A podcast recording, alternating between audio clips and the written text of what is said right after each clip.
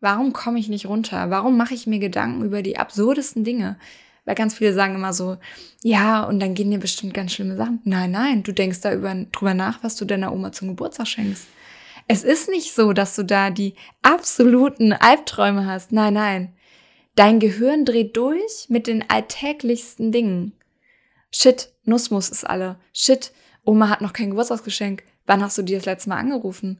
Oh, hast du eigentlich der dann gesagt, dass das nicht so gemeint war? Es geht nur in diese Richtung. Und du denk, und dann denkst du darüber nach, was du gerade gedacht hast. Hast du gerade wirklich darüber nachgedacht? Mensch, denk doch jetzt einfach mal an gar nichts.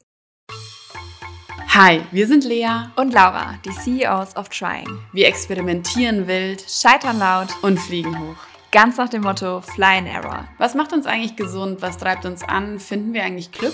Wir probieren es für euch und für uns aus. Hallo Laura. Hallo Lea. So schön, dass ich dich heute im Interview habe. Ich freue mich auch. Ach, ich freue mich schon so auf unser Gespräch, all das, was du heute mit uns teilst. Und ja, wir haben uns ja gefragt, wie wir eigentlich das erste Mal selbst experimentiert haben, beziehungsweise ihr habt uns das eigentlich gefragt nach den letzten Podcast-Folgen und der wahnsinnigen Unterstützung, die da auch kam. Also wir sind wirklich, unser Herz ist so voll von den vielen Nachrichten, auch äh, von dem Feedback. Und äh, wir sind da ja so mit dem Trying drangegangen und äh, sind da so, so glücklich über all das, wie es gelaufen ist. Und vor allen Dingen, dann freut man sich so krass darüber, wenn dann was zurückkommt, weil wir sind da reingegangen, ohne irgendwelche Erwartungen zu haben. Wir wollten es halt einfach selber ausprobieren. Und jetzt freuen wir uns über jeden einzelnen Follower auf Spotify, weil wir haben gar kein Ziel konkret gehabt. Das kommt erst noch. Ja. Ähm, und wollten jetzt einfach mal gucken, was es so bringt, was ja. es so macht. Genau, und das ist so wunderschön, wie viel Feedback da kam. Und da kam jetzt eben oft die Frage, ich meine, wir haben es auch schon in der letzten Podcast-Folge thematisiert, wie war das denn bei euch? So, wir würden irgendwie gerne mehr über euch erfahren und deswegen ist Laura heute bei uns im Interview. Und ich freue mich drauf. Ja, richtig, richtig schön, wie du das erste Mal ins Trying gekommen bist. Wir reden so ein bisschen darüber, wie deine letzten Jahre auch waren. Wir reden auch über das Thema Migräne, wo ich auch sehr gespannt drüber bin. Also ähm, Laura ist da wirklich meiner Meinung nach eine absolute Expertin, die da sehr viel ins Versuchen gegangen ist und da viele Rückschlüsse für sich gezogen hat. Und nicht nur eine tolle Unternehmerin, eine tolle Sparring-Partnerin, sondern auch eben eine tolle experimentierfreudige Beobachterin, Herausfinderin. Alles. Danke. Voll der schöne Start in so einem Podcast und in mein neues Lebensjahr. So schön die liebe Laura ist 29 geworden und äh, uncharmant, wie ich jetzt bin, sind wir jetzt am Ende. Ähm, dieses Jahr leitest du ja das Ende deiner 20er ein. Mhm. Und mal so als Rückblick, wie haben denn eigentlich deine 20er so begonnen? Wie mhm. war das denn da so? Weil es ist ja jetzt schon das Ende von einem Lebensabschnitt, wo jetzt natürlich wieder neuer beginnt, aber das ist jetzt dieses Jahr, ist ja jetzt auch schön, mal zurückzublicken. Ich kriege auch direkt Panik, wenn ich das so höre, weil Lea ein bisschen jünger ist als ich und dann denke ich so, oh Gott, so fühlen sich wirklich andere, die so in der Midlife-Crisis oder so sind. Aber ich blicke wirklich zurück voller Dankbarkeit und ähm, ich habe letztens mit einer Bekannten gesprochen, die meinte so, äh, glaubt mir, freut euch einfach nur auf die 30er. Sie werden so viel cooler und so viel toller und so viel konkreter und klarer und ähm, noch besser. Und ich so, so gehe ich jetzt in die neuen, in den neuen Lebensabschnitt rein. Wenn ich zurückdenke zu meinem ersten Jahr in den 20ern, ich glaube, dann war ich mitten im Bachelor Studium und ähm, habe eine völlig wahnsinnige Entscheidung getroffen, BWL zu studieren, mit dem Hintergrund, dass ich ähm, mathematisch nicht so gut aufgestellt bin, sagen wir so, und Architektur eigentlich studieren wollte und äh, Journalismus und tausend Sachen und irgendwie bei allem hatte ich das Gefühl, ja gut, ja, das reicht nicht, dann nehmen wir doch mal BWL. Und dementsprechend bin ich da relativ äh, sinnbefreit in die BWL gegangen und habe in Göttingen studiert, mm, habe ganz tolle Menschen kennengelernt für die ich immer noch total dankbar bin. Aber inhaltlich war es jetzt nicht unbedingt äh, für mich das Gelbe vom Ei. Mhm. Aber ich habe mir das Kreativste aus dem Bereich rausgesucht und das war Marketing. Und dann habe ich mit dem Marketing so, es war so, so eine Art Anker, ähm, mehr Erfahrung gemacht ähm, und mehr ausprobiert und getestet. Und lustigerweise war ich dann total frustriert, weil in unserem Studiengang gab es so eine Art Praxissemester, in dem wir ein Praktikum machen mussten. Und ich habe von allen Semestern davor ähm, so gehört, oh Gott, äh, die ganzen Consulting-Firmen und was es da alles so gibt und äh, Banken und, naja, nicht Banken unbedingt, aber alles war sehr finance-lastig, sehr controlling-lastig. Und auch wenn du im Marketing warst, sehr trocken. Mm. Und ich war völlig frustriert auf einem Oktoberfest von einer Freundin und habe das so erzählt, dass ich einfach keine Lust habe, drei Monate meine Lebenszeit abzusitzen in einem Unternehmen, in dem ich nichts lerne, null null kreativ sein kann und da einfach nur den ganzen Tag auf den Druckerknopf drücke. Ganz klassisch. Und neben mir saß eine heute neu gewonnene Freundin, die meinte so, ja, sie macht da gerade ein Praktikum bei so einem, damals gab es noch nicht mal das Wort Startup, glaube ich, auf jeden Fall nicht in unserem Kontext, äh, bei so einem neuen Unternehmen und die machen Tee. Und sie macht da eigentlich alles. Und für mich klang das und für viele klingt das super abschreckend. Aber ich fand das so befreiend, in dem Moment zu hören, dass sie alles machen kann. Und eben alles, ja mein Gott, dann gehört halt auch wirklich alles dazu, aber auch fachlich alles. Und ähm, sie hat dann auch verlängert und es war so, so wie sie über Tee gesprochen hat, habe ich tatsächlich, um einen kleinen Spoiler zu geben, Monate später auch über Tee gesprochen, weil wir beide diesem Startup komplett verfallen sind. Und das war so der Beginn meiner Zwanziger, wie ich dann ganz mutig für meine Verhältnisse nach Berlin gegangen bin in ein Tee-Startup und äh, quasi mit ihr abgeklatscht habe und dann danach in dem Tee-Startup war. Und da meine Faszination für Geschichten erstmal entdeckt habe, weil mein Vater erzählt es heute ab und zu noch. War es zum einen irgendwie dieses Tee-Startup, was mich total begeistert hat und die beiden unfassbar inspirierenden Gründer damals. Aber ich habe auch geschafft, und ähm, das habe ich ganz lange gar nicht so sehen können, mich für eine Story zu begeistern, die ich vorher nicht kannte und ganz, ganz viele Leute mit zu begeistern. Also nach diesen drei Monaten haben alle meine Freunde und Freundinnen Tee getrunken. Alle hatten den absoluten Magic Tea Maker. Und teilweise haben manche sogar überlegt, ihr äh, Taschengeld zu investieren. Und so bin ich dann in Berlin angekommen, im schönen Kollwitz-Kiez, völlig romantisiert und habe dann in dem Moment auch schon entschieden, dass ich gerne nach meinem Studium nach ähm, Berlin möchte. Und so begann meine Reise in Berlin. Laura ist eine absolute Expertin beim Thema Tee. Eine Freundin von mir, Pia, wird jetzt lachen. Pia hat versucht, mir jahrelang immer das Tee machen unterzuschieben. Immer so, Lea, warum, warum magst du keinen Tee? Und dann lernte ich Laura kennen und ich bin completely tea-addicted. Oder beziehungsweise addicted ist nicht das richtige Wort, aber du hast mir zum ersten Mal dieses Verständnis für Tee rübergebracht und da so viel Wissen angeeignet. Und es ist wirklich so, du bist jetzt noch, auch wenn du nicht mehr in dem Startup arbeitest, immer noch so in diesem Thema und so begeistert, dass du diese Fähigkeit hast und die ist so wunderschön, Leute mitzureißen und mit, also wirklich zu inspirieren und also dieser Tee-Soak hat mich komplett verschluckt und kurz, Laura wird wahrscheinlich gleich auch noch auf die anderen Startups eingehen, wo sie gearbeitet hat. Aber bei jedem Startup war ich am Ende die beste Kundin. ja, und ohne Witz, ohne mich selbst beweihräuchern, ähm, das sagen voll viele danach. Ähm, und ich weiß gar nicht, warum das passiert. Keine Ahnung. Ich kann es nur ähm, aus meiner Perspektive sagen, aber es freut mich natürlich total, wenn ich äh, die Produkte selber feier, dann Leute damit mitreißen kann. Mhm. Voll schön. Und so rosig das alles klingt, ich bin dann nach Berlin, habe da noch weiter gearbeitet, habe dann aber auch die harten Wahrheiten von den ganzen Startup-Szenen mitbekommen. Also ich habe ähm, bis zu 13, 14 Stunden am Tag gearbeitet, ähm, teilweise. Schon in ähm, dem T-Startup? In dem T-Startup. Also wir hatten in der Markthalle 9 damals einen Stand und ich habe, mhm. ja, ähm, die war, glaube ich, damals ganz frisch eröffnet. Fancy. Ja, völlig Early Bird auch. Okay. Ähm, und dann bin ich einfach so um 8 Uhr in unser Office gegangen. Ich habe das Office geliebt. Wir, wir haben da ähm, die ersten Newsletter rausgegangen. Instagram war gerade am Anfang. Wir haben da schön mit den größten Filtern dieser Welt äh, unsere gestagten Teetassen gezeigt. Ich glaube, den Account gibt's immer noch. Und haben da unsere ersten Schritte gewagt im Marketing, im digitalen Marketing, was damals einfach wirklich noch ein krasser Begriff ist. Begriff war. Und ähm, so begann dann mein Acht-Stunden-Tag und danach bin ich in die Markthalle 9, um da an unserem Stand zu arbeiten. Und ich habe einmal gemerkt, und ich kannte das bis dato nicht, weil ich war so begeistert, wie ich einmal in die Hocke gegangen bin und ähm, Wasser gekocht habe oder irgendwas gesucht habe und dann sind meine Beine weggeklackt. Also ich bin wirklich einfach im, Ho im Hocken um 23 Uhr umgekippt und dachte so, gut, es kann sein, dass du jetzt etwas müde wirst.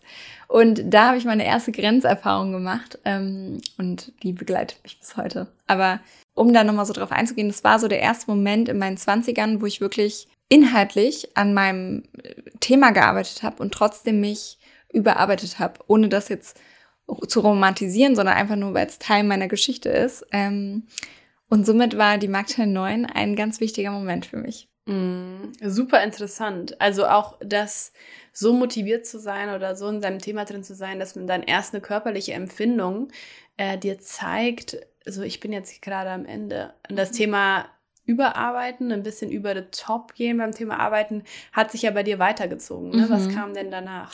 Genau, und danach habe ich ähm, einen Master gemacht in Berlin. Gar nicht unbedingt aus dem intrinsischen fachlichen Interesse, weil ich habe da Produktmanagement gemacht und es war super spannend, aber was mich total interessiert hat, war am Ende Menschen kennenzulernen oder was mich am Ende dazu gebracht hat, diesen Master zu machen, war Menschen kennenzulernen in dieser Stadt und Anschluss zu finden.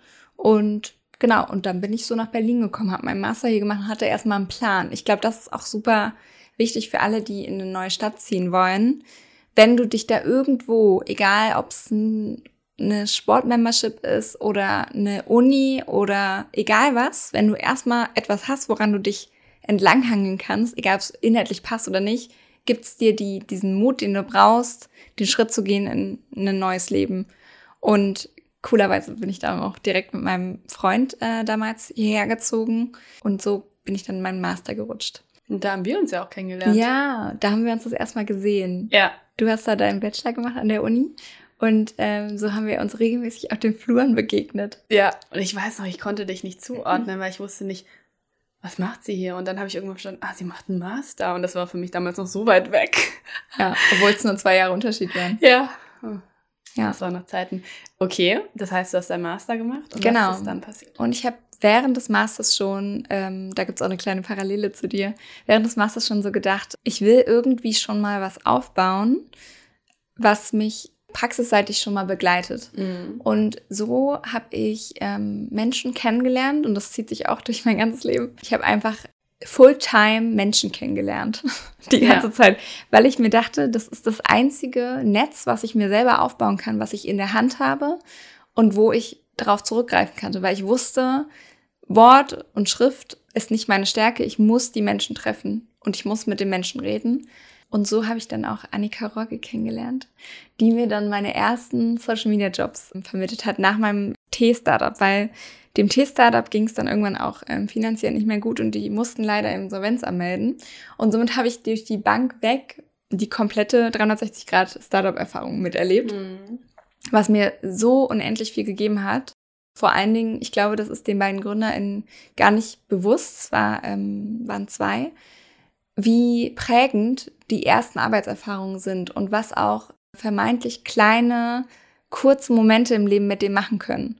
Und was mich damals so gehuckt hat, war wirklich diese freie Arbeit und die Startup-Mentalität und dieses ganze, ja, wir revolutionieren hier gerade mit unserem in Anführungsstrichen unwichtigen Produkt die Welt, weil wir machen es anders und wir machen es besser und wir inspirieren und begeistern mit unserem Produkt und finden unsere Community. Und das hat mir so viel gegeben, dass als ich Annika getroffen habe, glaube ich, das auch versprüht habe und ich ihr ähm, ihre rechte Hand war, auch in ganz vielen Social Media Bereichen. Und so habe ich mir meine Selbstständigkeit aufgebaut, weil es diesen Moment gab, in dem Annika meinte, ja, ich habe hier so zwei äh, Anfragen, die kann ich nicht bedienen. Hast du nicht Bock, die auf selbstständiger Basis zu machen? Und das sage ich heute noch in so vielen Kaffee-Dates und äh, Netzwerkterminen. Das ist in dem Moment das Größte, was du machen kannst, wenn du Menschen hochhelfen willst, zu sagen, du musst es nicht hier in meinem Business machen, sondern mach das doch als Selbstständige. Da gehört so viel zu, nicht zu sagen, guck mal, das ist dein eigenes Projekt jetzt hier unter meinen Händen, sondern zu sagen, du, ich stelle dich da vor als Social Media Expertin und dann machst du das da auf deinem Weg und du ähm, baust dir damit dein Unternehmen auf. Und diese Stärke und diese Sicherheit zu be beweisen und das Vertrauen zu geben, hat mir damals ganz, ganz viel gebracht. Und so bin ich während meines Masters selbstständig geworden und habe dann meine Startups kennengelernt. Unglaublich wertvoll. Ja. Also ich habe gerade ähm, dich ganz verliebt angeguckt. Gut, dass wir das diesmal auf Video haben. Also ich fand das gerade so wertvoll. Das Ego wegzustellen, auch auf Annika in dem Moment und zu sagen, nee, du bist jetzt nicht unter meinem Schirm, sondern du machst es alleine. Ja. Und ich wiederhole das nur noch einmal, weil ich das so wertvoll finde. Ja. Das, was du ja gelernt hast in der Startup-Zeit, hast du dann mit zu ihr gebracht. Diese Energie, dieses Ausprobieren, was Neues ausprobieren und mal im Trying zu sein. Die Gründerinnen waren wahrscheinlich auch im Trying von dem äh, T-Startup und haben einfach mal etwas gemacht, was, was davor mm. noch niemand gemacht hat, ne? Ja, komplett. Und da hat sich, glaube ich, mehreres verbunden, weil es war am Ende die Rückendeckung von meinem Netzwerk, mhm. also in dem Fall unter anderem Annika, aber auch äh, meinen ersten KundInnen und dann aber auch dieses ähm, eigene Vertrauen in, wenn du Fake it till you make it machst, dann kommst du erstmal in eine neue Situation, aber du kannst es handeln. Mhm. Und du kannst in dem Moment etwas draus machen, was in irgendeiner Weise gut wird weil wir können alle reden. Und ich habe immer wieder so gedacht, was kann denn passieren? Wir können doch alle reden. Wir können doch alle über irgendetwas reden und in dem Moment Dinge klären, die vielleicht unklar waren. Und da habe ich das erste Mal auch gemerkt, dass Kommunikation so eine Superpower sein kann, wenn du es beherrschst.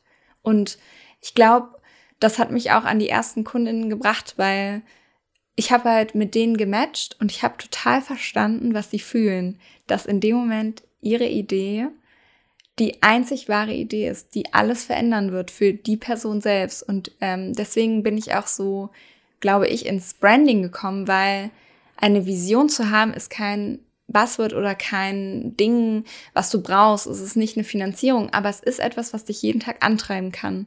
Und was am Ende, wenn du dich mit jemandem triffst, den Funken überspringen lassen kannst. Und ich glaube, das war so ein wichtiger Moment für mich, dass ich gemerkt habe, ja, ja, die Vision, die Mission, den Purpose und alles, was wir im Studium gelernt haben, das hat einen Grund, nur wenn es vermenschlicht wird und ähm, genau und erlebbar wird.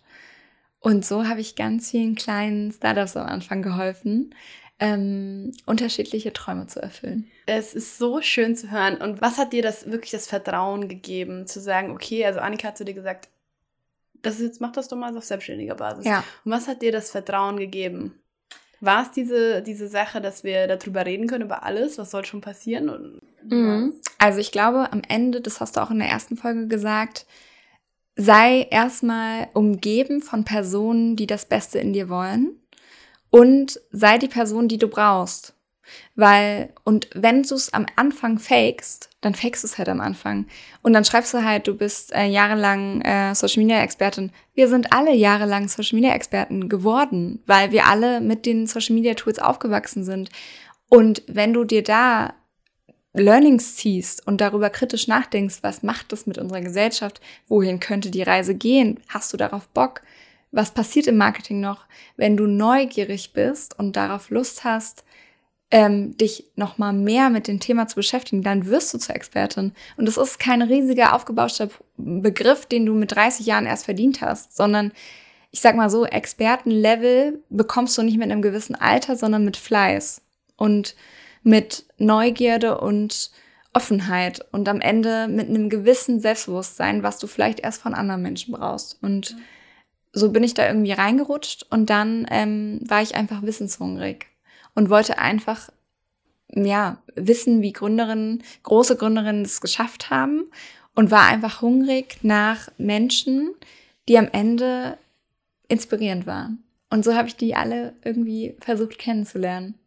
Ach, so schön, wissenshungrig. Ja. Ich finde, das ist ein ganz positiv notiertes Wort auch. Das stimmt.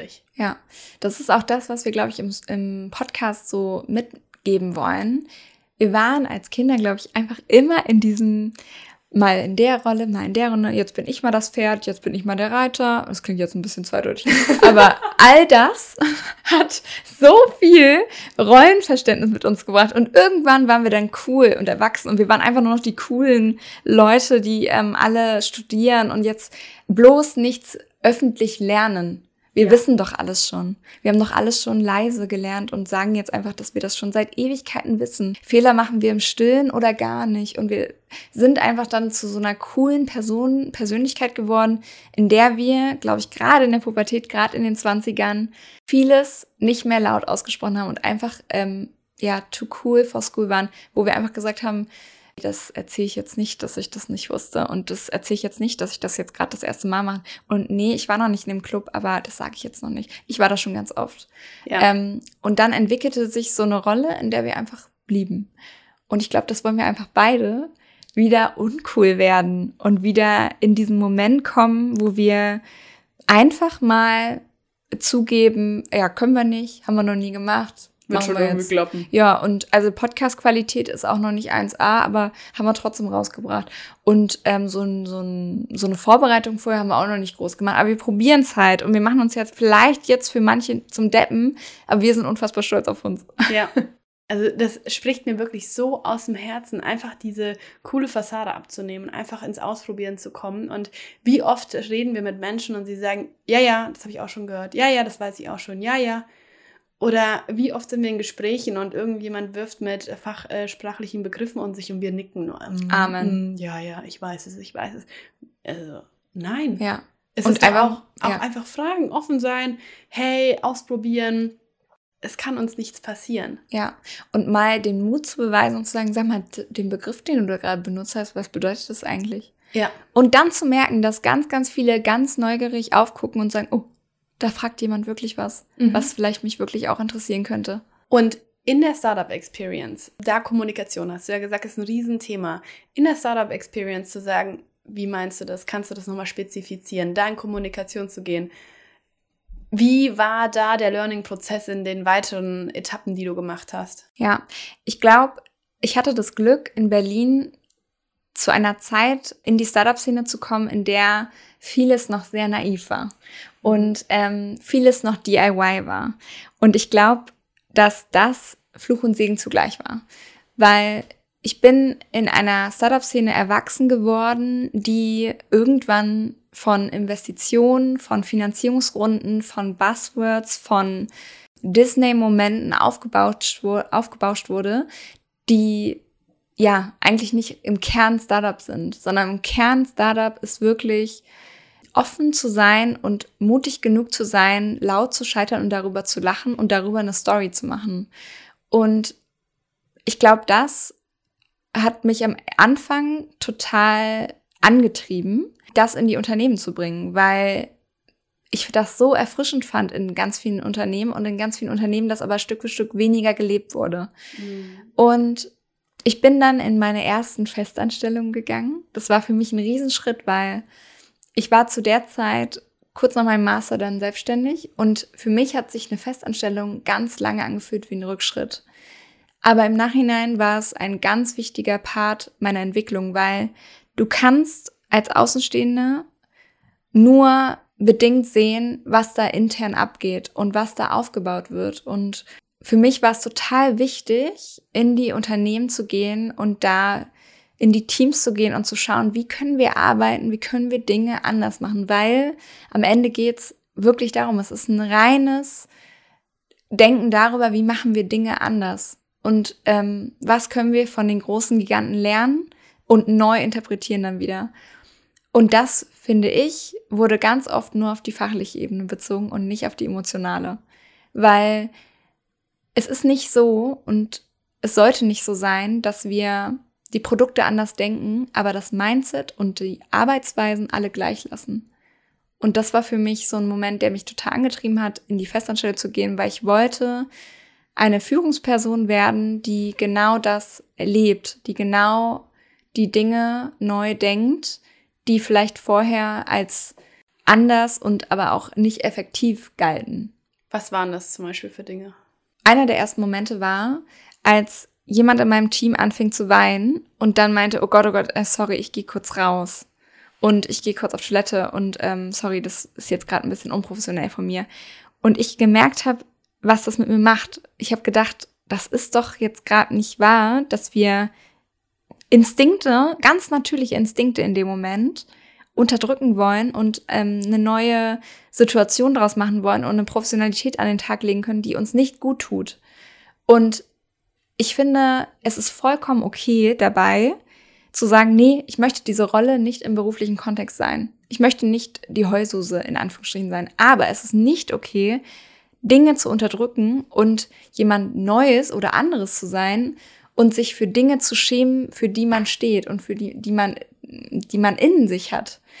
Und in dem Moment habe ich was gesagt, was ich erst viel später verstanden habe, weil ich gesagt habe, nee, nee, stopp mal das, was du gerade zeigst und diese Emotionalität, die du gerade zeigst, ist deine größte Stärke. Wir arbeiten im Marketing. Marketing passiert in dem, in der Kreativität, die wir alle haben. Und wenn du jetzt diese Emotionalität wegdrückst, wer willst du dann sein? Wir arbeiten nicht im Finance und wir arbeiten im Startup, in dem ihr oder wir alle von Emotionen leben. Wenn die nicht da sind, sind wir ein Konzern und sind wir ein Konzern, der scheitern wird. Es gibt auch tolle Konzerne. Und das war ein Punkt, der mich total vorangebracht hat, weil ich gemerkt habe, okay, ich hatte oft mal den Leitspruch, äh, auch in meiner Kindheit, dieses tu dir nicht selber leid und äh, reiß dich jetzt mal zusammen und beruhig dich wieder und dann können wir reden. Und ihr könnt euch auch, ihr könnt auch reden, wenn ihr euch nicht beruhigt habt. Und das ist genauso wertvoll. Und es ist auch mal okay, zwischendrin ähm, aufgebracht zu sein und dann kurz zu sagen, okay, was fühle ich hier gerade und das einfach rauszubringen, weil daraus entsteht ganz viel Wertvolles. Und so war meine Festanstellung. Ähm, ich habe einfach gemerkt, ich kann mit meiner Art und Weise was bewirken und ein bisschen unkonventioneller führen. so schön. Unglaublich. Und wann bist du dann in das erste Mal wirklich bewusst in das Selbstexperimentieren gekommen? Also, das klingt alles super schön und ähm, ich hatte auch großen Spaß, aber ich habe mich extrem überarbeitet und ich habe extrem viel Resilienzmomente erlebt. Schön formuliert. Um schön formuliert zu formulieren. In der Zeit bin ich mit 180 km/h durch Berlin gefahren, visuell. Ich habe einfach nicht darauf geachtet, ähm, wie es mir geht sondern ich habe geguckt, dass ich mit Vollgas durch diese Startup-Szene im gleichen Tempo, wie das die Startup-Szene auch macht, arbeite. Und was ich verwechselt habe, ist, das eine ist eine Branche und das andere sind die Personen. Ich habe die Vier-Tage-Woche in meiner Festanstellung ähm, angefangen und habe an dem anderen Tag meine Selbstständigkeit aufgebaut. Und das habe ich über fünf Jahre gemacht. Ähm, und in diesen fünf Jahren habe ich in einer Woche fünf Startups betreut. Und dementsprechend habe ich auch für fünf Startups gedacht und habe dabei, sage ich mal, alles verloren, wofür die Startup-Szene und auch ich stand. Weil am Ende ging es darum, die Kreativität zu bewahren. Und ich glaube, vielen ist es nicht bewusst, was du dafür tun musst, deine Kreativität zu bewahren. Und im ersten Moment, wo ich auf die harte Weise ins Trying gekommen bin, war, als ich meine erste Festanstellung gekündigt habe und für mich wieder eingestanden habe und gesagt habe, okay, die Dinge, die ich kulturell nicht gut finde, kann ich hier gerade nicht ändern. Ich muss sie woanders ändern. Ich muss wieder in die Aktive kommen, weil ich war eine Festangestellte im wortwörtlichen Sinn. Ich war festgefahren. Und ich glaube, das war so der Moment, wo ich wieder in die Aktion gekommen bin. Und ich glaube, das war das Experimentieren in dem Moment, weil ich habe etwas ausgesprochen, wo ich nicht wusste, was die Folge war. Und ich habe das in den Momenten, in Mini-Momenten davor gemacht, indem ich ähm, oftmals der Troublemaker, wie mich meine ähm, ehemalige Chefin genannt hat, war, in unangenehmen Situationen ausgesprochen habe, was wir gerade falsch machen, menschlich, fachlich, ähm, und riskiert habe, den Job zu verlieren, weil ich nicht das gesagt habe, was eventuell in dem Moment gut war ähm, für Schnelligkeit, Performance, Achievements. Ähm, und dann in den Momenten, in denen ich gesagt habe, ich mache Dinge, ohne zu wissen, was am Ende bei rauskommt, bin ich ins Trying gekommen. Mhm. Ähm, und ich glaube, das hat mich am Ende auch dahin gebracht, wo ich heute bin. Nimm uns noch mal kurz an den Moment zurück. Du hast die Festanstellung gekündigt. Wie ging es dir da? Ich habe da ein gutes Bild vor Augen, weil ich das immer habe, wenn ich diese Dinge tue, diese absoluten. Ich fahre seit ich klein bin Ski. Und ich weiß nicht, ähm, es gibt es wahrscheinlich auch in anderen Bereichen oder wenn man laufen lernt oder Fahrradfahren lernt. Es gibt Momente am Anfang, da rasselt man einfach nur die Piste runter und man wird immer schneller und man versucht irgendwie zu bremsen, aber man lehnt sich nach hinten und es wird noch schneller. Jetzt beim Skifahren zum Beispiel.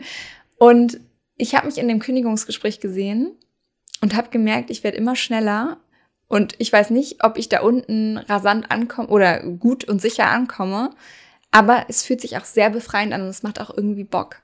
Und es hat sich in dem Moment sehr lebendig angefühlt, aber auch unsicher. Und es war Herzklopfen, Angst, ähm, komplett Adrenalinkick und ähm, ich habe in einer Schnelligkeit gesprochen, kann sich, glaube ich, kein Mensch vorstellen. Die einen oder anderen haben das auch hier schon gesagt, das ist keine, kein Vergleich. Unsere Schnelligkeit, die wir hier am Tag legen, ist kein Vergleich zu meinem Kündigungsgespräch.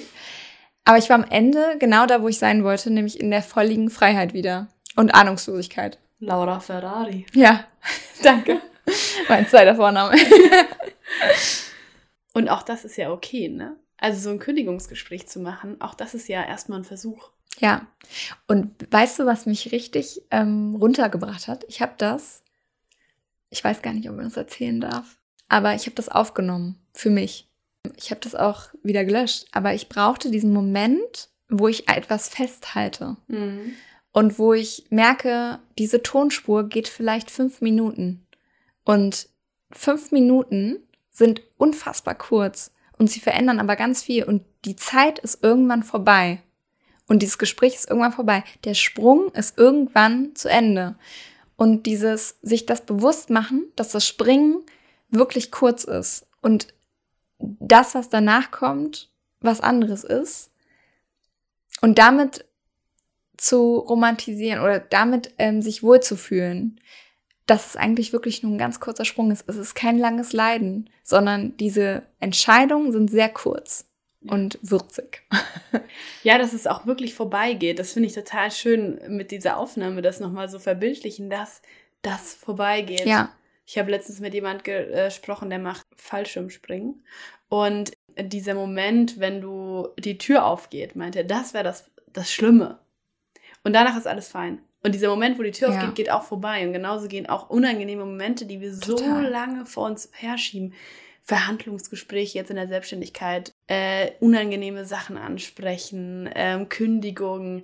Es geht vorbei und du wirst es überleben. Ja, die Ängste vorher sind mhm. deutlich intensiver und länger als in dem Moment. In dem Moment sind die nicht mehr da. In dem Moment ist es nur, du bist aktiv. Mhm. Du bist in dem Moment einfach nur am Machen.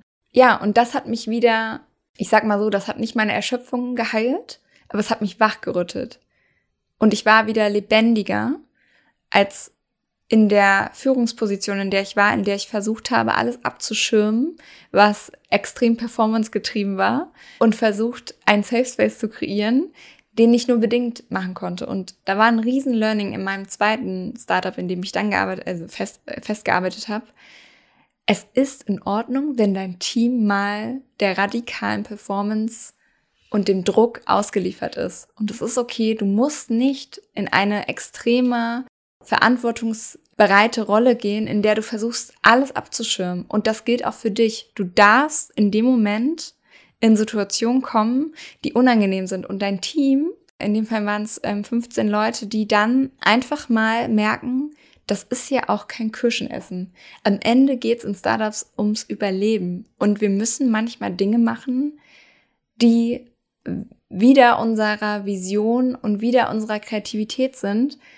aber die dazugehören und für die wir dann wieder Dinge machen dürfen, die mega Spaß machen und mega out of the box sind.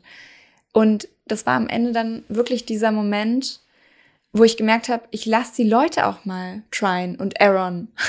Ich lasse die Leute auch mal hinfallen, weil du schaffst es nicht, als Führungsperson einen Safe Space zu kreieren, der durchgehend anhält, sondern ja. du musst die Leute auch einfach hinfallen lassen. Eine Festanstellung bewahrt dich davon nicht. Ja.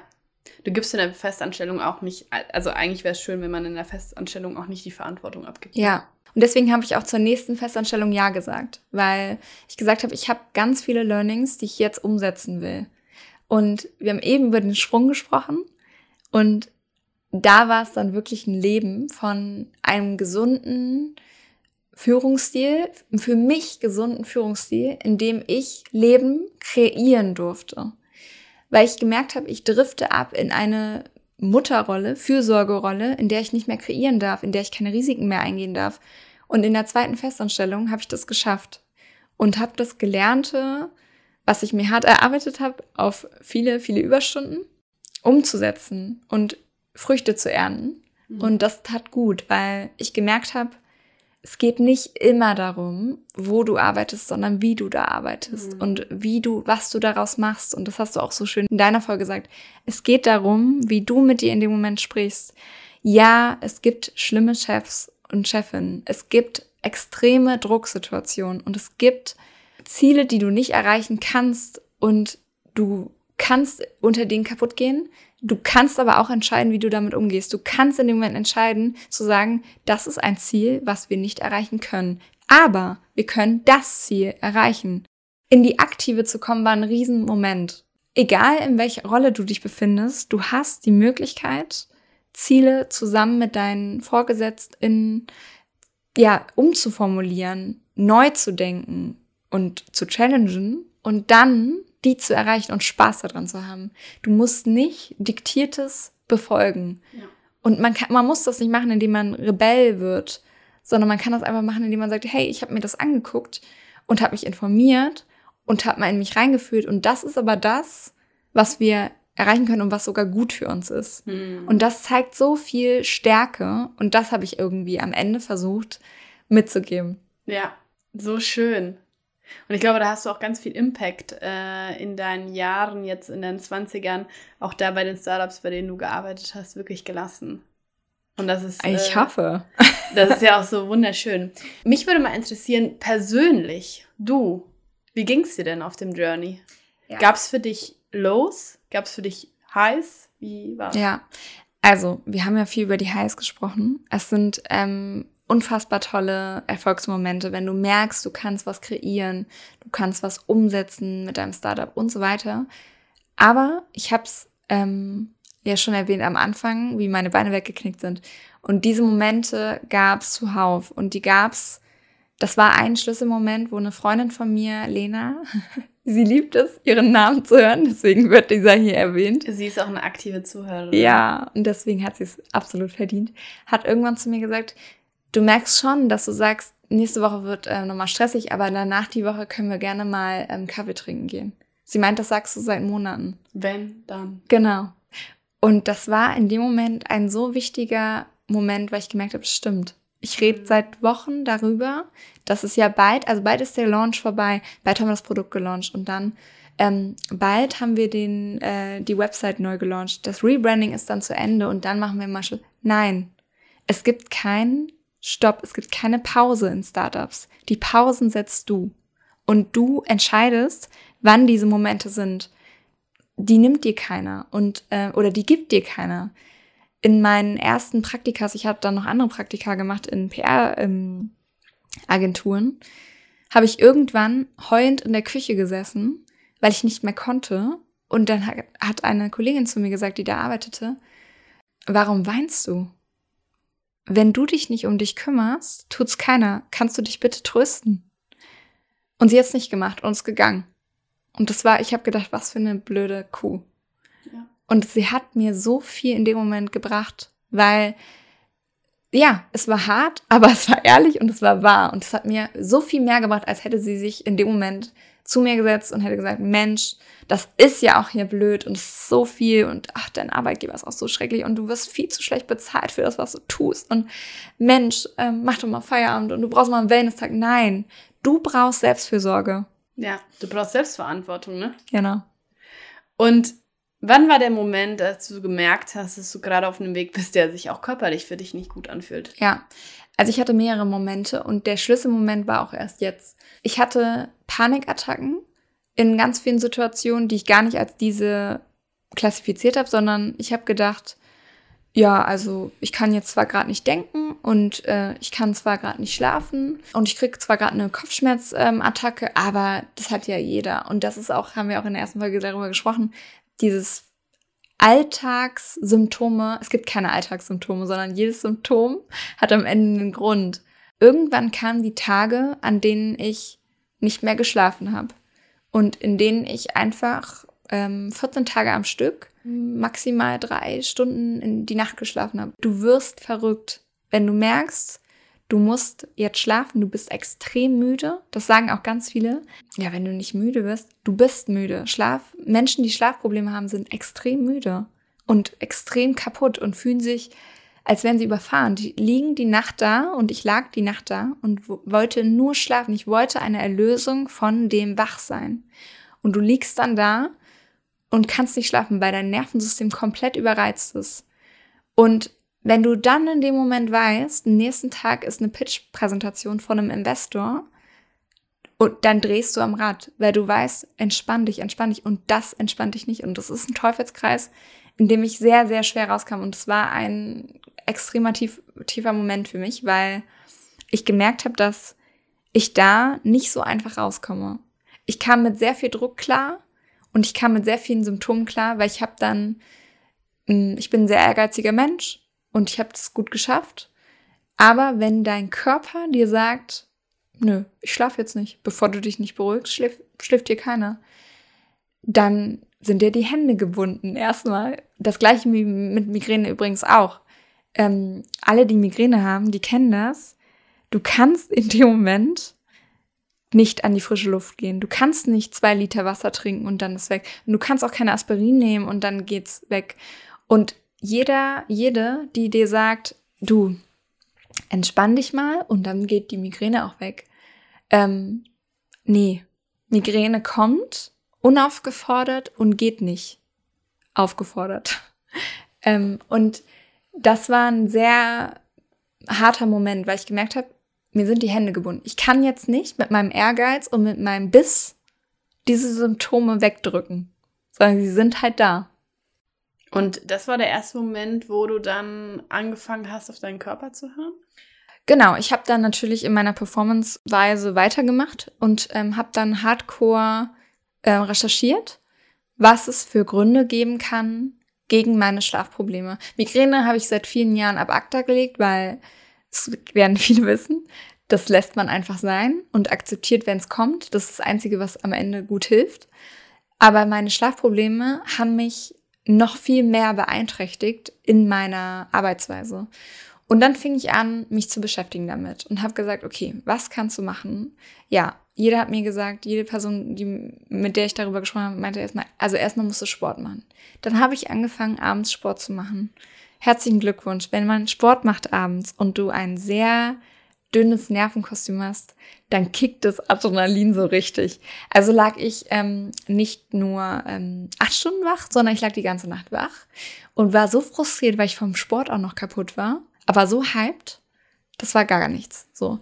Und dann fing ich an, wahllos auszuprobieren. Und habe dann manche Sachen für mich integriert, weil ich so dachte, das hilft. Habe dann auch auf die harten Mittelchen zurückgegriffen. Also Schlaftabletten, Mel Melatonin und CBD, die Kombination war super. Ähm, Problem war nur, dass du morgens aufwachst und denkst, du hast eine kleine Narkose hinter dir. und somit ähm, war es halt auch nicht. Das Einzige, was dir halt die Sicherheit gegeben hat, war, du hast immerhin geschlafen. Und du pennst nicht im nächsten Meeting ein. Irgendwann kam dann dieser Moment, dass mein Freund mich darauf aufmerksam gemacht hat, dir ist schon klar, dass du mittlerweile acht Schritte hast, bevor du schlafen willst, ne? Und ich bin komplett ausgeflippt, weil ich gesagt habe, du kannst mir doch jetzt nicht noch mehr Druck machen. In dem Moment, in dem du mir sagst, ich mache gerade sieben, acht Schritte.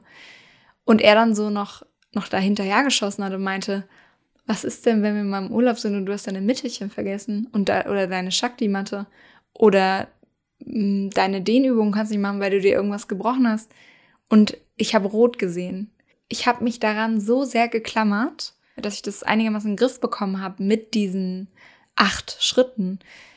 Ich habe das zu Hochzeiten durchgezogen. Ich habe zuerst Magnesium genommen, dann habe ich mich gedehnt, dann habe ich meditiert. Teilweise eine halbe Stunde.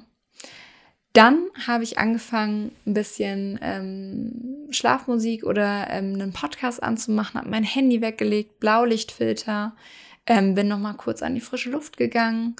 Dann habe ich mich auf die Shakti-Matte gelegt. Dann habe ich mein Melatonin genommen, ein bisschen CBD noch. Habe sehr früh zu Abend gegessen. Ich glaube, dass die ganze, das ganze Forum Schlaf habe ich durchgetestet. Mir fällt gerade vielleicht nicht alles ein, aber ich habe alles durchgetestet und ähm, habe dann genau immer noch gelesen und gejournalt. Also meine Schlafroutine hatte dann irgendwann eine Dauer von anderthalb bis zwei Stunden.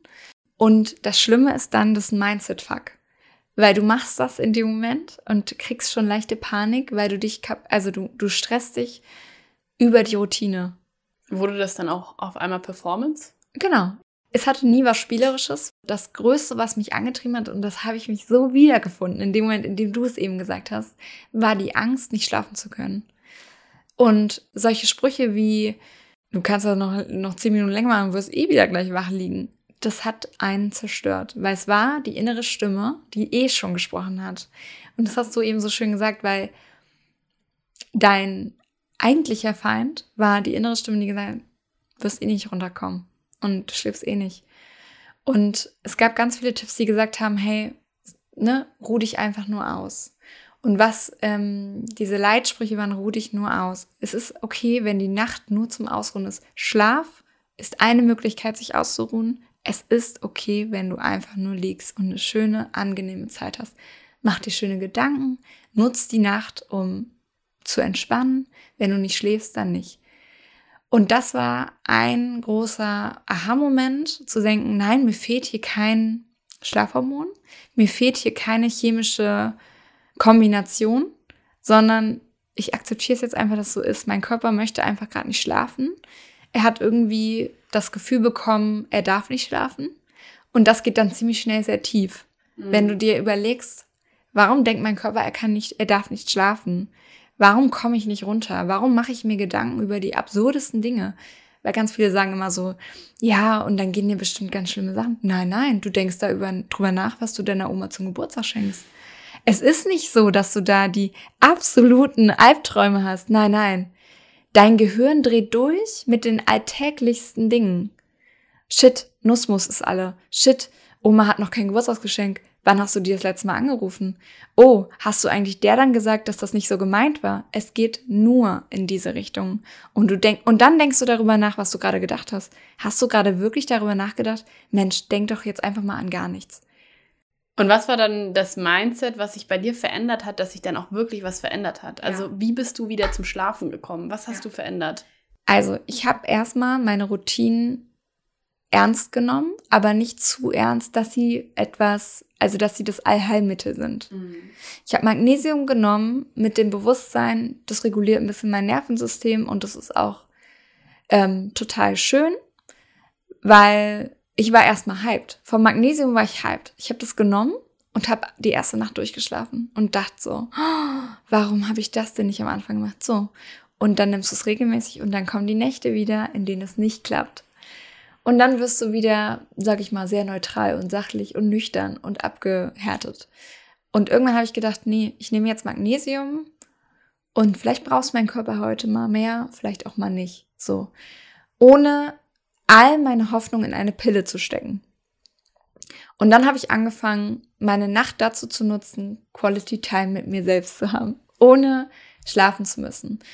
Ähm, und habe mich einfach an die schönen Momente erinnert, die ich an dem Tag erlebt habe. Und habe wieder angefangen, was ich als Kind sehr viel gemacht habe, angefangen, Räume einzurichten und ähm, einzurichten und nicht umzustylen. Großer Hack. Stylt eure Räume nicht abends um im Kopf, sondern wenn dann wirklich fiktive Räume, die ihr einfach nur neu gestaltet. Sobald das wieder in die Problemlösung geht, hält's euch wach. Das ist schon mal vorab. Ich habe dann also angefangen, fiktive, wunderschöne Wohnungen einzurichten und äh, reflektiert, was am Tag so war.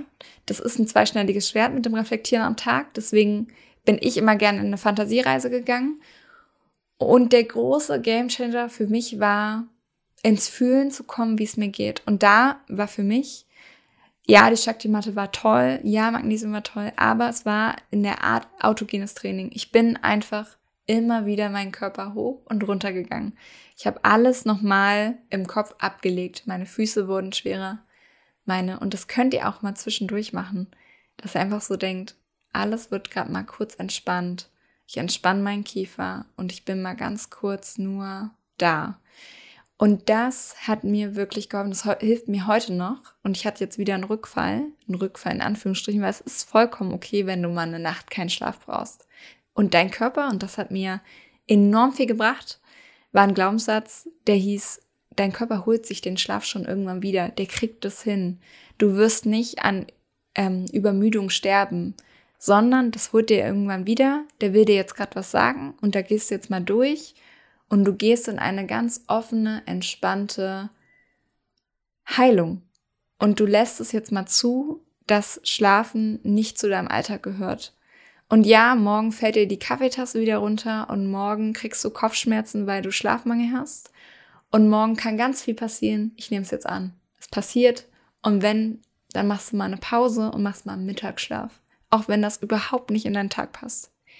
Du holst dir das wieder, wenn es nicht mehr geht selber, alleine.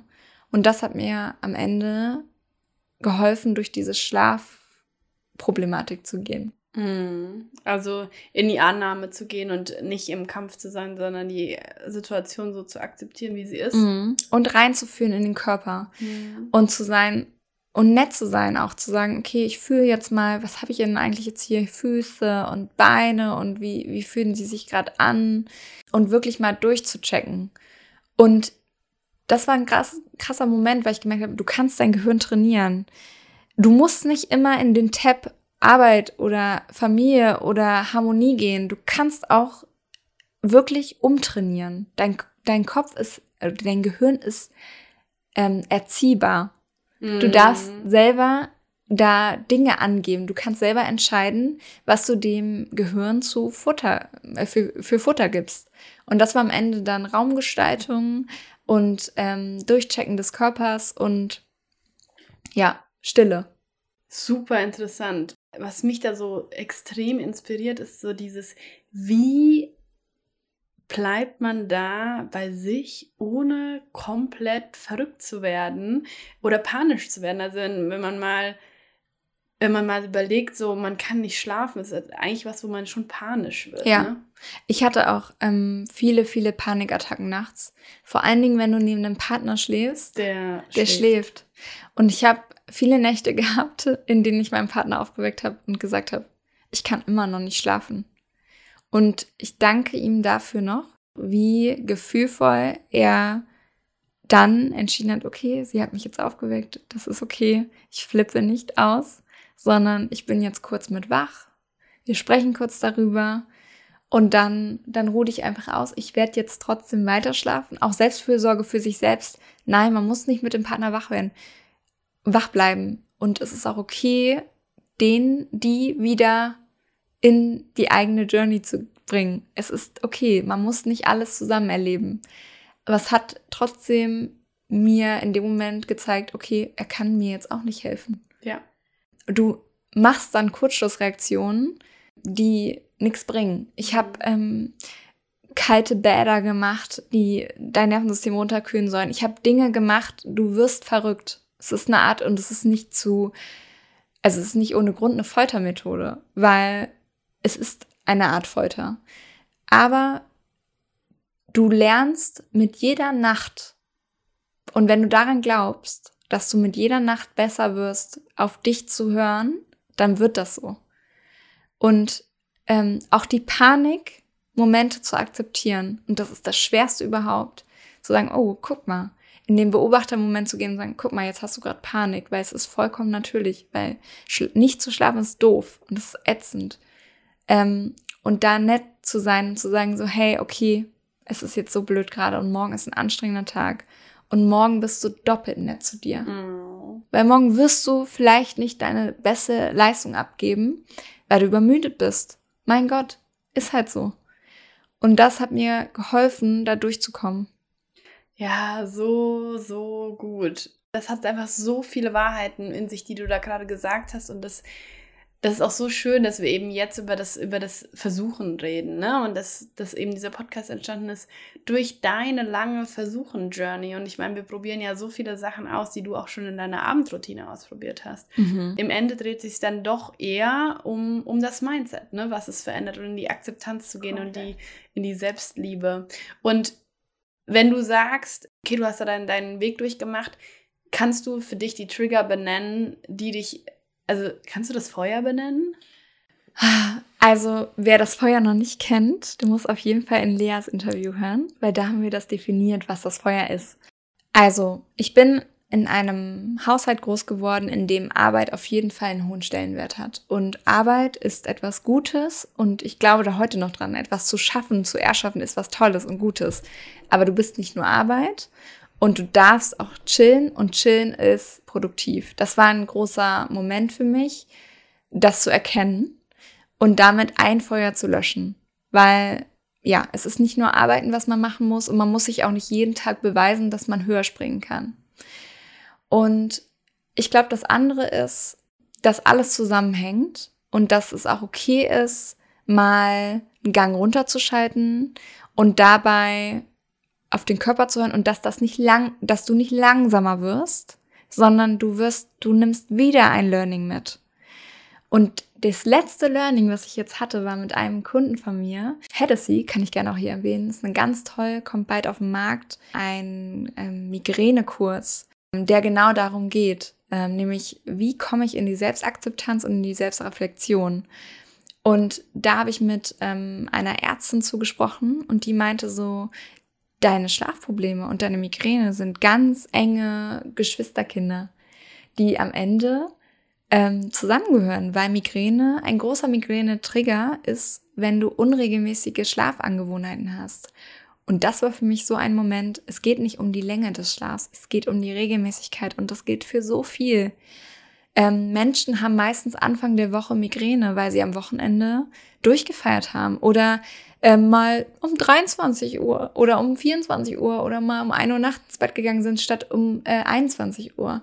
Und diese unregelmäßigen Schlafroutinen, die bringen deinen Körper in eine, ja, in Stress. Und das war ein ganz großer Moment. Das hast du gerade sehr nett formuliert. Um 23, um 24, ja. um 1 in Berlin so um sechs, um sieben. Genau. Oder auch mal nicht geschlafen. Ja, und äh, das kann dir die Migräne deines Lebens. Und das ja. ist dann am Ende, Freunde, nicht ein Kater, sondern das ist ein Symptom ja. ähm, deines Körpers, der einfach auf etwas, was nicht deiner Routine entspricht, reagiert und sagt, hey, das war Stress, das ist Stress für mich. Unnatürlich. Genau. Es ist einfach nicht dein, normale, dein normaler Rhythmus. Einfach sich bewusst zu machen, okay, ich bleibe jetzt ein bisschen länger wach. Es kann sein, dass du morgen deswegen eine Migräne hast, wenn du dafür anfällig bist. Das ist einfach was, was ich dazu gelernt habe. So interessant. Also es geht nicht um diese, ach, ich hole das schon irgendwie rein, sondern es ist so diese Langfristigkeit, ne? Ja. Was würdest du sagen, hat dich dann zu dem geführt, was du jetzt machst? Also du bist ja diesen Journey gegangen über die Startups und jetzt, wo stehst du denn jetzt und was machst du denn ja. jetzt und was hast du da mitgenommen? Ja, um euch nochmal kurz mitzunehmen, ich habe mich Ende des Jahres selbstständig gemacht mit ähm, unterschiedlichen Dingen und darüber reden Lea und ich regelmäßig, weil wir haben da eine kleine Hassliebe zu. Wir lieben es, viele unterschiedliche Dinge zu tun und wir versuchen uns regelmäßig gegenseitig daran zu erinnern, dass das das Beste ist, was wir machen können. Und es völlig in Ordnung ist, unterschiedliche Dinge zu machen und die passen auch alle zusammen, weil du sie passend machst. Und deswegen, also was ich gerade mache, ist eine Social Media und Branding Beratung. Ich liebe es, Workshops zu geben für Unternehmen, die Lust haben, sich neu zu erfinden oder nochmal anzuschauen, wo stehen wir eigentlich gerade? Passt unser Why, unser Branding, unser Social Media noch zu uns? Warum bleiben wir gerade stehen? Warum entwickeln wir uns nicht weiter? Neuen Input zu bekommen in Workshops macht unfassbar viel Spaß für mich und für die Kunden. Und ähm, ich habe meine systemische Coaching-Ausbildung gemacht und beende dieses Jahr und möchte eigentlich da mit dem fundierten Wissen, was ich mir noch zusätzlich fachlich dazu ähm, eingelesen habe und erlebt habe jetzt durch die Ausbildung, Teams und auch Unternehmen mitgeben, die Lust haben, kreative Teams aufzubauen auf eine sehr gesunde Art und Weise. Und ähm, deswegen bin ich auch in einer Art Coaching-Rolle gerade unterwegs. Und das ist so, so schön, weil du da Ganzheitlichkeit vereinst, die viele in der Branche nicht haben. Also was bei dir so unglaublich besonders und speziell ist, du gehst mit einem ganz menschlichen Faktor da dran, weil ich habe dich auch an gewissen Stationen kurz miterlebt in deiner Reise. Und wenn ich die Laura damals sehe und die Laura jetzt sehe, das sind wirklich solche Entwicklungswelten, weil ich habe mit dir gesprochen an einem Punkt, wo du so außer dir warst, also wirklich wie neben deinem Körper standest, mhm. weil diese Sachen, wo du schon immer anders gedacht hast und die du auch in Unternehmen getriggert hast, glaube ich, um das jetzt mal einfach so auszusprechen, die sind nicht konkurrent mit dir gelaufen.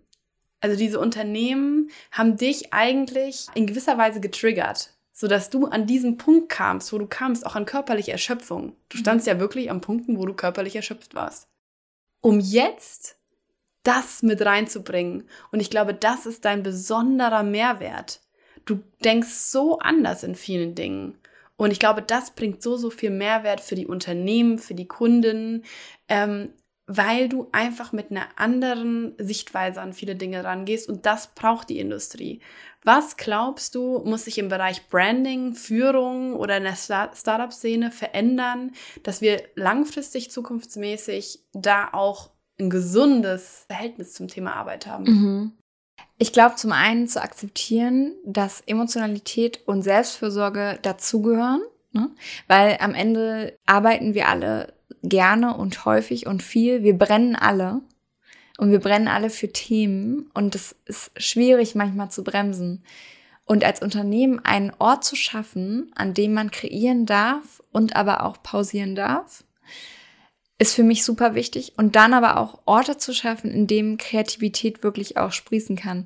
Es gibt so viel coole amerikanische meistens oder asiatische Trends, die uns dazu bringen, schneller an unsere Ziele zu kommen. Und die zu vereinen mit emotionalen, empathischen Führungsstilen, das ist, glaube ich, unsere Superpower, die wir am Ende haben können, weil, wie Brene Brown es schon immer gesagt hat, dass dieses ganze Emotionale ist deine größte Stärke, dein größtes Asset, was du am Ende ähm, ja auch hast und ähm, nicht ohne Grund sollte sich ganz dringend was ändern, weil über ein Viertel der Deutschen haben psychische Probleme vom Arbeiten. Und Leute, zieht euch das mal rein. Ein, über ein Viertel der Deutschen zwischen 25 und 54 haben psychische Leiden während und nach der Arbeit. Ähm, und ich glaube, damit wir nicht unsere Therapieplätze Plätze noch weiter belasten, sollten wir alle ein bisschen dabei gucken, wie es uns dabei geht und selbst schauen, wen brauchen wir gerade am meisten. Und an alle Führungspersonen da draußen, ja, euer Titel ist unfassbar toll. Und wie cool, ihr seid jetzt Head of, ihr seid jetzt CEO, ihr seid jetzt Gründer, Gründerin von einem ähm, unfassbar tollen Startup. Aber ihr seid auch Menschen, die andere Menschen brauchen. Und ich glaube, das ist, also ist für mich so wichtig, die Person zu sein, die du am Ende brauchst. Und wenn du eine Führungsperson brauchst, dann achtest du noch auf noch mal ein bisschen mehr Leute. Und wenn du auf dich achtest, dann achtest du meistens auch besser auf andere. Ja. Oh, so, so wahr. Selbstführung im Endeffekt. Ne? Ja. Selbstführung ist die beste Führung für andere. Ja. Je liebevoller man, glaube ich, mit sich selber umgeht, desto liebevoller geht man auch mit anderen um. Unbedingt. Und dazu gehört auch, was ich gesagt habe, dein Team scheitern lassen und dein Team an Grenzsituationen herankommen zu lassen, die, wie Lea so schön eben formuliert hat, dich auch dahin bringen, dass du diese Momente auch erlebst, in denen du Dinge hardcore lernen kannst. Also ich bin kein Fan davon, alles zu verweichlichen, was jetzt gerade hier in der Startup-Szene abgeht. 0,0, sondern bewusster mit den Lernsituationen umgehen und auffangen, wenn es hart auf hart kommt. Und zu sagen, hier, guck mal, wir sind da an einem geilen Punkt, wir haben ganz tolle Ziele erreicht und guck mal, du könntest noch viel weiter springen, aber lass uns den Boden, auf dem du springst, noch mal ganz kurz festigen. Ja, total wahr.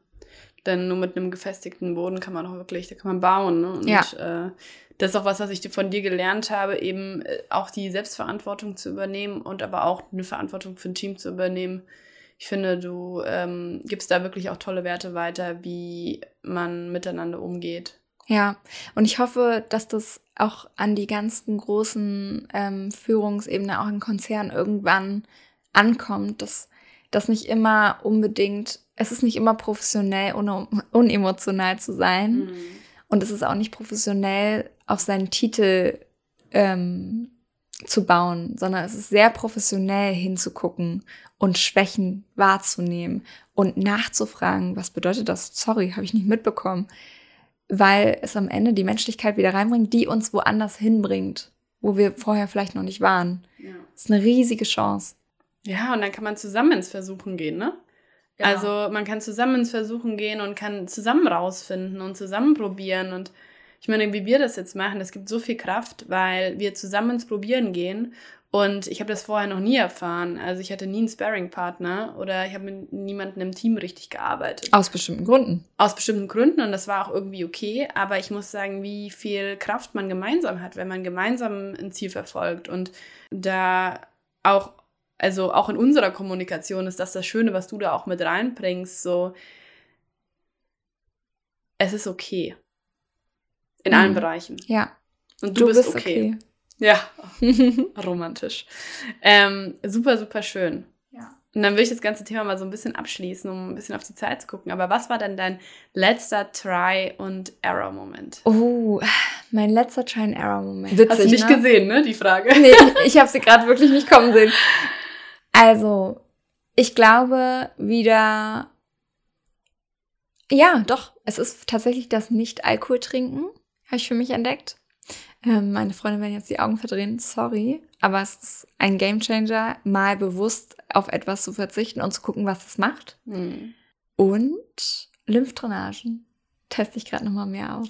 Und zu schauen, ähm, ganz viele reden gerade von Habit Stacking. Lea und ich sind beide nicht so gut in Gewohnheiten aufbauen, aber wir werden gerade extrem gut da drin, weil wir gerade Stück für Stück immer was anderes aufbauen. Und dieser Podcast, genau, und das ist am Ende auch ein riesiges Learning, mit etwas rauszugehen, mit dem wir nicht 100 Prozent 100, 100 Prozent happy sind, aber uns dafür feiern, dass wir diesen Podcast live einfach äh, promoten und dazu stehen. Wäre hier vielleicht der Punkt, wo ich nochmal sagen darf, dass ich gerade eine Abendroutine ausprobiere? Ah ja, Lea hat eine Abendroutine. Die haben wir jetzt, glaube ich, in jeder Folge einmal kurz erwähnt. und auch in dieser Folge. Wer noch nicht die Abendroutine von Lea kennt, auf die sie so stolz und zu Recht so stolz ist, der sollte unbedingt nochmal die Shaktimanten oder die Glukosefolge hören. Also ihr dürft sie eigentlich in jeder äh, Folge hören und da haben wir uns auch so herrlich drüber amüsiert. Ja. Wann warst du das letzte Mal high on energy? Am Wochenende bei extrem guter Musik, ganz, ganz tollen Momenten, weil die tollsten Freunde um mich herum waren. Und natürlich gestern, weil ähm, ich einen ungewöhnlichen Geburtstag hatte. Und um das nochmal zu erwähnen, High on Energy war ich auch, als ich ähm, den Brunnen in Berlin Mitte in unser Auto gerammt habe an meinem Geburtstag. Also herzlichen Glückwunsch dafür. Aber auch da war kurz Adrenalin ganz oben. Auch das hat sie mal probiert. Genau, getestet und für nicht gut befunden. Try and Error. Ja. Sehr gut. Über den Preis weiß ich noch nichts. Ja, also ich stehe ja nicht für Verdrängung, aber da können wir einfach auch mal kurz verdrängen. Ja. Dieses Problem lösen wir an einem anderen Zeitpunkt. Genau. Was sind denn Bücher, die du empfehlen kannst, mhm. die dich irgendwie inspiriert haben, weitergebracht haben? Ja, also ich kann es vorwegnehmen, Schlafbücher sind es nicht. Sie haben es mir einfach, und da geht, geht jeder anders mit um, aber in dem Moment, in dem ich mehr über die Wichtigkeit von Schlaf gelernt habe, wurde ich eigentlich nur getriggert. Ähm, deswegen, also von mir gibt's, ich habe viele Schlafbücher gelesen, ich kann keins empfehlen. Was ich empfehlen kann, ist die vier Versprechen, ähm, weil es für mich noch mal mehr in die Selbstakzeptanz ging. Es war ein guter Reminder dafür, keine Erwartungen an etwas zu haben, sei es Schlaf, sei es Menschen, sei egal was. Sei es Selbstversuche. Oh ja, genau. Das andere, was mein aktueller Favorit ist, ist gerade, habe ich gerade verschenkt, liebe Julie.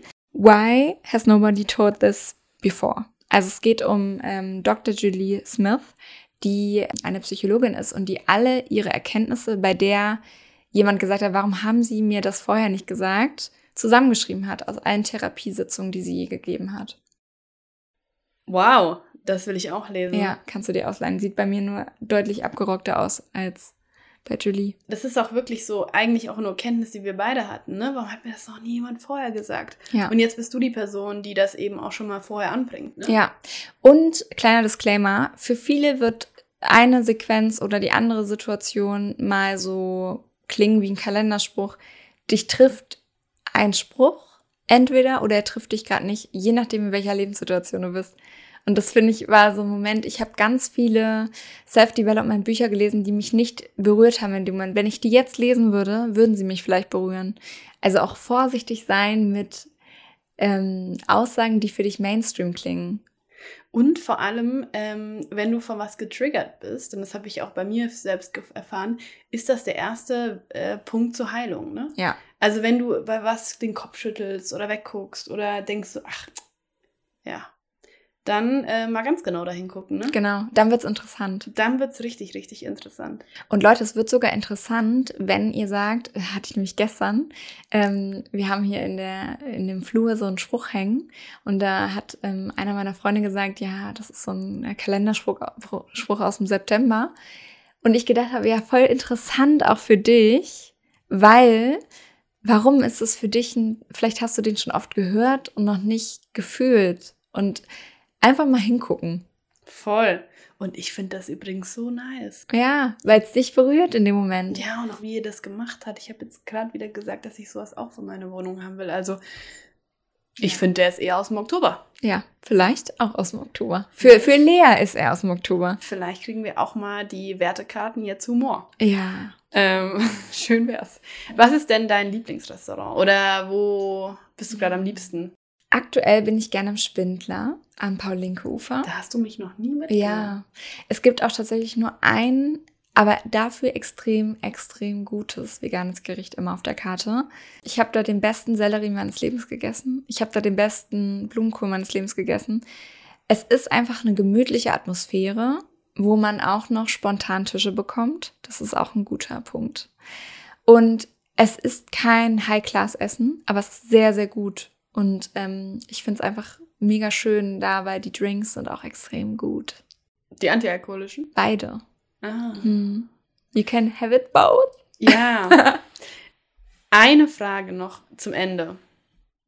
Ich weiß, das ist jetzt nicht nach dem normalen Vorgang, aber was glaubst du denn?